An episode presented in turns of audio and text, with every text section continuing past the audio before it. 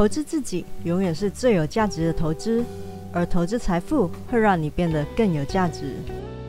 大家好，这里是财富自由的路上，定期为大家带来理财观念与投资知识。我是 Felicia。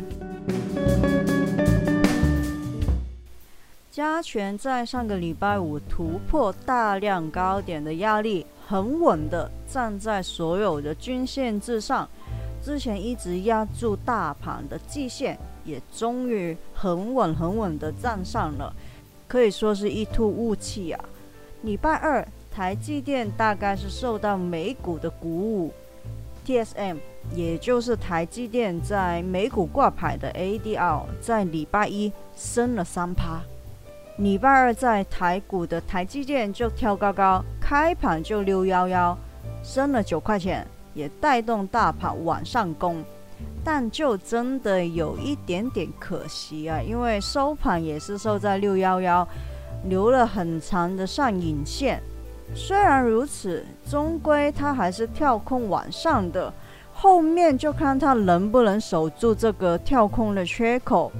能够守住的话，就是未来可期，也可以期待台股重回高点，迎接财报空窗期的行情。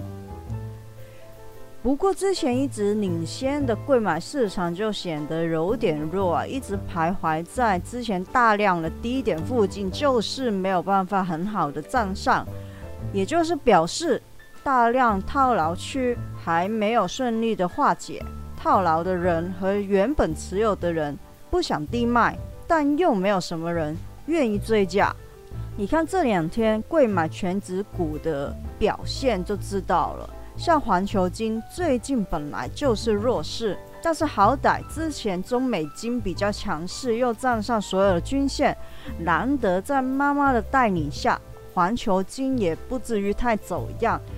只是这几天连中美金都盘起来了，要上不上，要下不下，卡住似的。你看中美金的走势就跟整个贵买很像，五日线跌破又站回去，礼拜一又跌破，礼拜二又站回来，在区间震荡。贵买就是碰到前高的压力一直过不去，缺乏追加的动力，才会在这个位置震荡。就看之后能不能够以盘带跌。等所有的均线勾脚向上，就会比较有力度去支撑它往上走。美股方面提醒大家，现在美股已经进入冬令的时间，在台湾的晚上十点三十分才会开盘，不用再来信问我为什么没有开市了，不是没有开市，是时间还没到而已。上个礼拜有两件事情是蛮重要的。第一件是联准会十一月底将会每个月开始减少一百五十亿美元资产的购买规模，也就是落实收减购债，总算是尘埃落定。去年疫情爆发之后啊，联准会就开始紧急的购债计划，每个月是购买八百亿美元的国债。跟四百亿美元的 MBS 抵押债券，那现在收减的措施是这个月开始会减少购买一百五十亿美元，其中一百亿的是美元的国债，另外有五十亿是美元的抵押债券，就是刚才说的 MBS 那个。这样减起来之后，这个月底开始就会变成只买七百亿的国债跟三百五十亿的 MBS。之后会每个月继续的收减，所以你要知道，它现在只是收减而已，它还是在放水，只是那个水流的比较小而已。按照目前的收减的规模来说啦，大概是需要八个月的时间，那最快明年的六月就会结束这个购债的计划。那关于加息方面，年准会是强调收减购债跟加息是两码子的事情，所以目前还是收减购债而已。而且他也强调啊，减码的时机跟加息是没有直接的信号意义。啊，他真的很怕市场会觉得他们会提前加息，但是很多人都觉得，其实明年六月份加息的机会很大，在二零二二年底之前至少加息一次的机会，基本上市场上是认为一百 percent，但是会不会加息两次，市场还是在争论啊，可能会随着经济的数据变化而改变，但是大家真的要有心理准备。明年底至少会加息一次，所以如果你有什么要贷款的计划什么的，你也要衡量一下加息之后你能不能够负担你那个债务。那投资方面当然也要把它考虑进去。有什么的股票对加息很敏感的话，到时候如果你没有信心的话，可能要提前去做一些的调整。当然，如果你是长期的投资者，你对它很有信心的话，我觉得没有必要因为短期的一些利空而减持。你对它有信心的，基本面没有问题的，是长期投资的，是闲钱投资的，就放着也没有关系。那联准会还是有强调了，他们认为通膨还是暂时性的。原因是因为经济重启跟供应链的短缺，尤其是供应链的问题，造成有输入性通膨。那其实并不是结构性的变化，所以他们还是认为这个是暂时的。但是，啊，这个但是就很重要，他们也很老实的说，没有办法预测解决的时间，所以这个暂时。会暂时到多久啊？没有人知道。但如果暂时的时间拉得很长，还算不算是暂时呢？呃，这个就有一个 question mark。反正呢，他们觉得这个还是暂时的通膨，工资上涨也并不是高通膨的原因呢。目前基准的利率是维持不变，他们认为充分就业的条件还没有达到。如果就业的成果、劳动的参与率是有改进的话，他们才会考虑加息。所以呢，目前看来，宽松的货币政策会至少到明年的六月份。目前是利好股票的投资者，但是还是要注意通膨的风险。而第二件的大事，就是众议院终于。终于通过了1.2兆美元的基建案。这法案内容是包括了一千一百亿美元用在公路、桥梁等等的大型的基建，六百六十亿的美元用于客运、铁路，三百九十亿美元是用在公共运输，六百五十亿美元是用在网络的建设。七十五亿是用在建设电动车的充电网络，也就是充电桩之类的。这应该是有助于长期解决供应链的问题，但是短期的效果应该是比较有限。这个也是对股市有利好的，但是也是会加剧通膨，还有对美国政府的债务更有压力。这是我们投资美股的时候也要纳入作为考量的。接下来会有一个差不多两万亿的美元的社会支出法案需要进行第一次的审议，但预期是很难会通过了，因为真的就没有共识，参议院是不同意的，包括在资金的来源，例如是不是要对富人进行征税，很多人都是不同意的。那支出的金额真的要两万亿吗？市场的流动性需要多少呢？都是有分歧的，所以还要再等等看结果了。四大指数最近的表现都很不错，虽然礼拜一的时候 S M P 五百跟纳指稍微显得上涨乏力，但是值得一提的是，费半上个礼拜突破上升轨道。一直的拉升，从表现的最弱变成强势带飞的状态，尤其是元宇宙概念股 NVIDIA 跟 AMD 两家晶片企业的股价都非常的强势。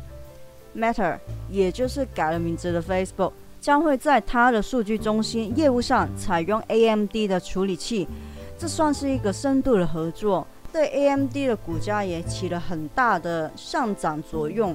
另外要提的是，AMD 是会采用台积电的封装技术，所以也是间接给台积电单子。而在 AMD 的展示会中，也展示了下一代的 AI GPU，也暗示了明年会推出新一代的处理器。